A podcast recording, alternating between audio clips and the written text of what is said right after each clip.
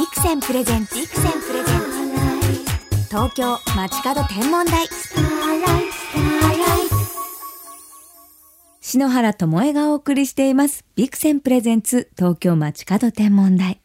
ここで本日の空ゲストをご紹介しましょう。ただいまアイソン彗星が大接近ということで彗星博士にお越しいただきました。国立天文台天文情報センターの阿賀秀彦先生です。こんばんは。こんばんは。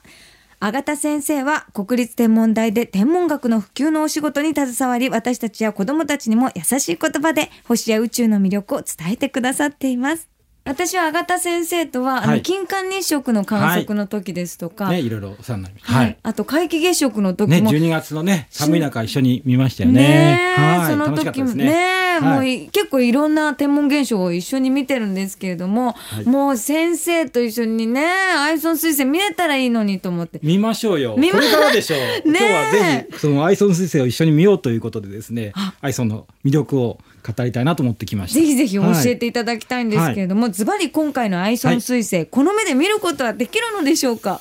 チャンスはあります。おーいいですねただね、あのー昨年の9月にアイソン彗星が遠いところでね見つかった時には、はいずいぶん明るかったんですよ。ええ遠いとほら、えーなんていうかな太陽からのエネルギーを受ける量が少ないわけだから、まだそうこうね溶けたりしない状態でしょ？だからね。先生はあの雪とかそうそうそう。砂汚れた雪だるまとうん。かっていう言い方が一般的なんだけど、はい。太陽に近づくと大部分が氷でできてるわけね、ええ。それが溶けちゃうんですよ。はい。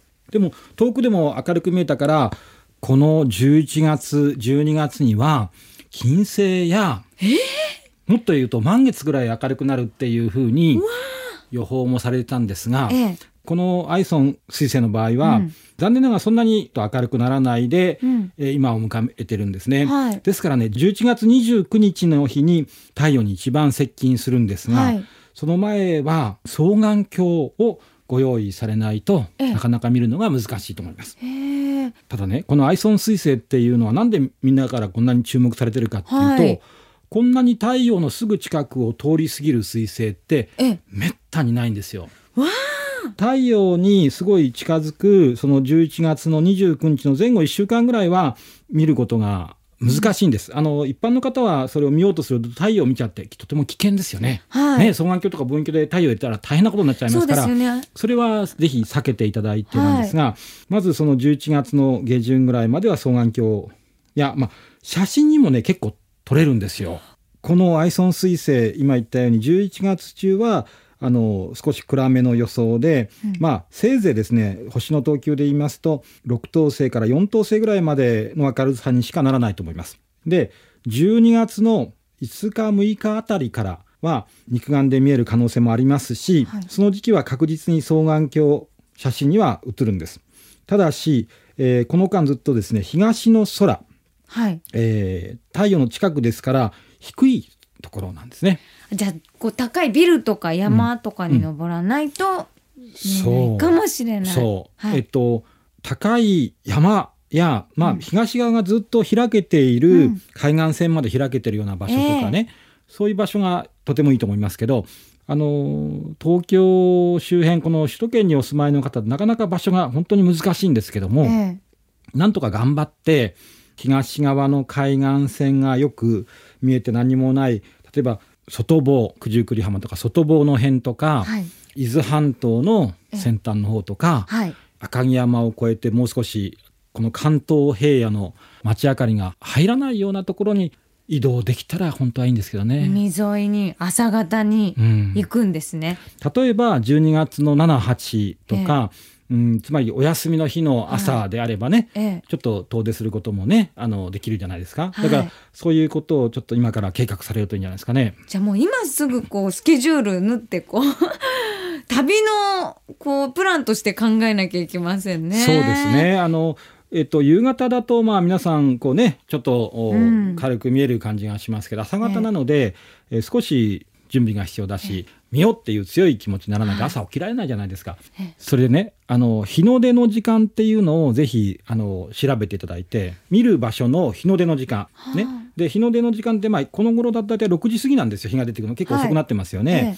だけども、うん、その時間に出たりそれよりちょっと30分ぐらい前に出てみようと思ってもダメ。1時間日の出の1時間ぐらい前から空がね、だんだん白んでいくんですよ。暁の空。白明って言うんですけど、だからもう大体1時間前には空が明るくなってくると、ええそう考えるとそれから人間の目って外に出てすぐ星見えないじゃないですか。そうなんですよね。目がだんだん慣れてきて星が現れてくるんですよね。ね、だから1時間半前に外に出ましょうっていうふうに声をかけています。じゃあもうあったかい格好をしてそもうアイソンと待つことをもう楽しみにして、そのワクワクもいい時間なんですね。そうそうそうそう。1時間なんてあっという間ですからね。ワクワクしながら1時間前に外に出て10分15分すると目が慣れてきて、えちょうど明け方の空に、まあ、高いところに火星がいますけど土星がね地平線ギリギリ。えっと11月中だとみ水星の方の彗星も地平線水星まで見える場所であればギリギリ11月だと見えるんですけどその土星やその彗星を使ってアイソン彗星を、まあ、見つけると。じゃあアイソン彗星を見ようと思ったら、はい。土星も見れるしそう。火星も見れるし、はい。彗星も見れるかそもうですそうですね。でも先ほど、うん。あのアイソン彗星も4等星から6等星とおっしゃっていたので、はい。本当に繊細な輝そうきなんでしょうね。そうなんですしかもねあの、まあ、今回双眼鏡がいいっていうことをお勧めしてるんですが望遠鏡だと拡大しすぎちゃうので7倍程度の双眼鏡。よく 7×50 なんて言い方あの双眼鏡のところに書いてありますけど、まあ、7倍とかですね6倍とかつまり低い倍率で広く見える。それから明るく見える。そういうもので見てもらうのがいいんですがとにかく水星ってぼやって広がってるんですよね。はい。星って点でしょ、ええ。広がってるってことはその分全体をまとめて南等星って言い方だから星の5等星に比べるとまた星の4等星に比べると水星の4等星5等星の方がやっぱり暗いんですね。でアイソン彗星に一番今まであの今まで3,000以上の彗星が、まあ、太陽に近づいてます、我々知ってるだけでもね。でその中で今回のアイソン彗星に一番近い、えー通り道また地球との関係が一番似ているのは、えー1680年に出現したキルヒの大彗星。キルヒの大水、はい、キルドイツの大キルヒという天文学者が見つけたキルヒの大彗星ですから。それはもうすごかったんですか？それはそれはすごいですよ。それは今回のアイソンとほとんど同じ通り道で同じぐらい太陽の近くを通り過ぎてて地球からの位置関係もほぼ同じなんです。わ。そのキルヒの大彗星はなんと尾が肉眼で70度から90度見えたという記録があります。えー、そんな広いんですか？そうずっと直線的にバーッと見えるんだけど、この彗星を見たがために、ええ。当時ニュートンさんとええ。ハレーさん、はい。このイギリスのこの2人の人はですね、天文学者。もうはい。彗星にのめり込んじゃったんだね。へでえハレーさんは、えーいろいろ調べたらあの他の彗星ですよ。キリとは別の彗星なんだけどこの彗星たちはみんな同じようにこうやってくるから一つの彗星が76年ごとにやってくるんじゃないかというふうに気がついて、ええ。で自分が亡くなった後何年にこの彗星が帰ってくるよって予言して亡くなったの。だからそしたらその通りやってきたのでみんなすごいなと思ってハレー彗星っていう名前をつけたのね。でハレーハレーそのエドモンド・ハレーの友達にアイザック・ニュートンっていうええ大科学者がいて、で彼も同じようにこのキルヒの大彗星を見て天体力学を編み出したんだね。わじゃあもうやっぱ彗星を見て、もう天文学者さんはやっぱもう結構いろんな物語を彗星っていうのは本当発に天からの文なんですよ。天文のやっぱり基本は、ん。その空で起こっている、ん。まあいわゆる天変地異ですよね、ええ。いろんなこの間一緒に見たええ。月食やはい。日食や、うん。そして流星群やうん。この彗星。で彗星って本当にいずこからやってきて急に明るくなってビューッと尾が伸びて、ええ。でいずことなく去っていってしまうわけですから、はいこの彗星の謎解きっていうのがこの研究者我々のロマンだったわけだね。今もまあそうですよ。ねえ、うん。確かに本当言葉のように何かこう、メッセージを持って私たちにね、うん。伝えてくれるような感じがありますよそれでね。ねしかも彗星って僕らと実は非常に身近な関係がどうもあるみたいで、宇宙の中に僕ら以外にも生物はいると思います？私は思ってます。僕も思ってるんですけど、うん。でねそろそろそういう星も見つかりそうな状況に今天文学が進んでるんですが、はい。実は僕らの体を作っているタンパク質の元アミノ酸。これって我々の地球以外で初めて宇宙で見つかったのが彗星なんですよ。つまり彗星はアミノ酸を持っている。ということは？そう。そのがあのもしかしたらその我々の地球の生命がこれだけ反映した元の最初の生命っていうのは彗星がもたらしたのかもしれないし彗星がどんどん地球に昔落っこちてそこでアミノ酸がいっぱい供給されてそこで生物が生まれたかもしれない。っていう一つの仮説ね、えー。があります。私聞いたことあるのは、はい。こう人間のこう、はい。細胞とかこう、はい。分子みたいなものは、こう星から降りてきたものっていうふうに聞いて僕らは星のかけらなんだよっていう本をまさに今読んでいて、こう星となんか自分のなんかつながりみたいつなね。だからうん。不思議とそれはこう調べて、うん。もう全てが解明されてないけどこんなにも星が好きな理由は何かこう奥の方に心の奥の方にあるんだろうなっていうふうに私は思ってるんですね、僕らのふるさとですよね。宇宙はね。僕らのふるさとで今お話しいただいたように星の内部で僕らの体を作っているいろんな元素が星の中で誕生するんですよね。じゃあ彗星ってもしかしてなんか運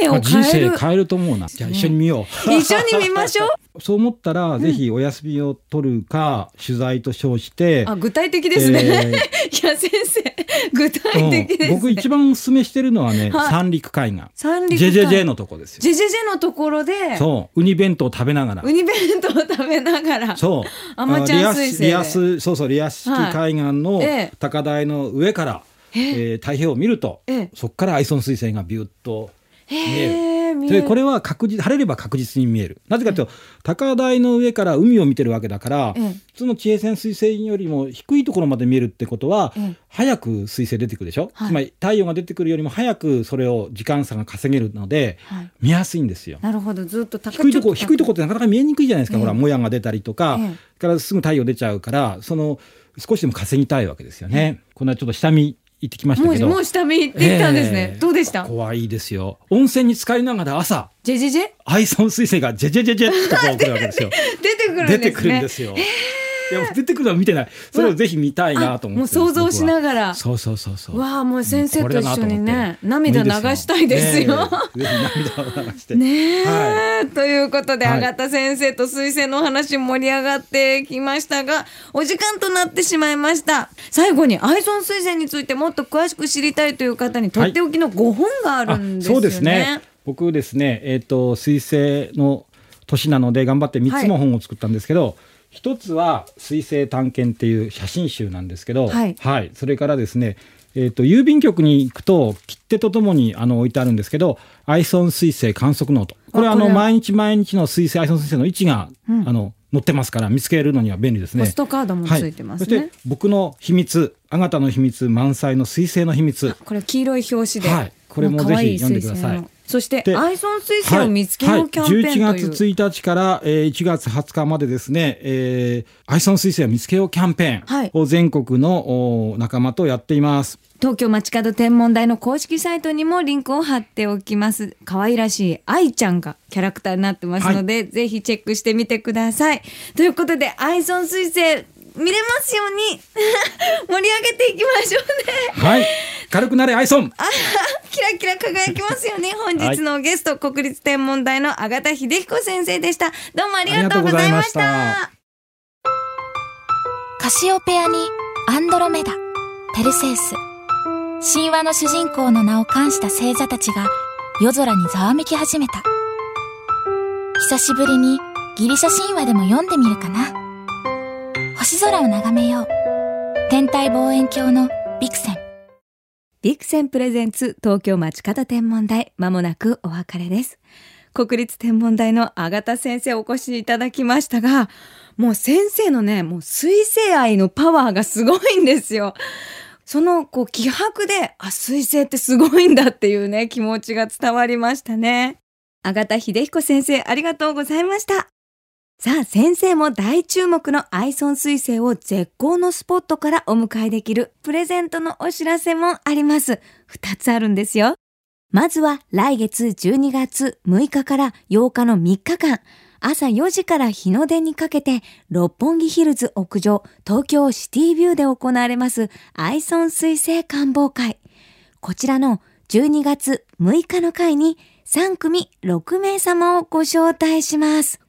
これね、篠原も行きたいなと思ったんですけれど、すでに3日ともチケットソールドアウトで、プレミアチケットなんですよ。当たるといいですね。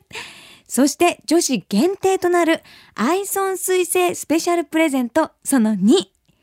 こちらは三宅島でアイソン彗星を楽しもうという企画。ビクセン空ガールと東海汽船島ガールのコラボ企画で伊豆諸島にある三宅島を旅して星空を楽しもうという一泊二日のツアーです。日程は12月6日から8日。このツアーに番組をお聞きの方の中から一組2名様をご招待します。ちなみにこのツアーに参加できるのは女性限定とさせていただきます。参加者にはなんとオリジナルカラーのビクセン双眼鏡もプレゼントだそうです。豪華ですね。プレゼントをご希望される方は、東京街角天文台公式サイトにあるメッセージフォームにご希望のプレゼントを書いてご応募ください。締め切りは11月24日到着分まで。当選者には来週月曜日25日に直接お電話にてご連絡差し上げます。プレゼントに関する詳細は東京街角天文台の公式サイトにも記載されています。チェックしてください。これね、スペシャルなね、環境で見れるのいいですね。私もついていきたいですよね。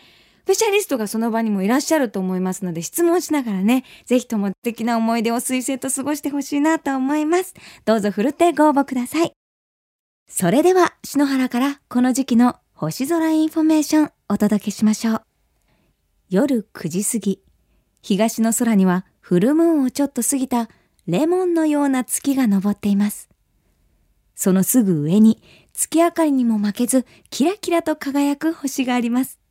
太陽系で最も大きい惑星、木星です。明るさはマイナス2.5等級。周りのどの一等星よりも元気に光っています。今は双子座の中で輝いている木星。実は去年はお隣のお牛座にいたんです。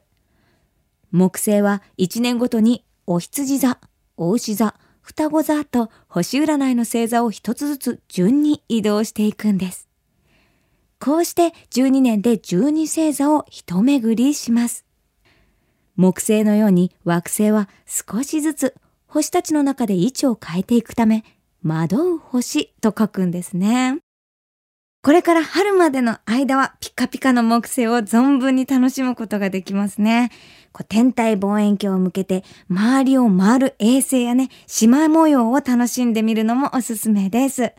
私木星はね、最近はもう高度がすごいので、なんかピカーンってね、音が聞こえるような気さえするんですよね。で、普段はちょっと木星っていうぐらいですから、木のような色、優しい、こう、木目のような色をしているように感じてたんですけど、もう真オレンジ。なんかね、見てるだけでね、元気をいただける、本当温かさを感じる惑星なので、ぜひ皆さんに見ていただきたいなと思っています。それでは、素敵な星空ライフをお過ごしください。東京 FM ビクセンプレゼンツ東京街角天文台。ここまでの相手は篠原智恵でした。また来週のこの時間、星とともにお会いしましょう。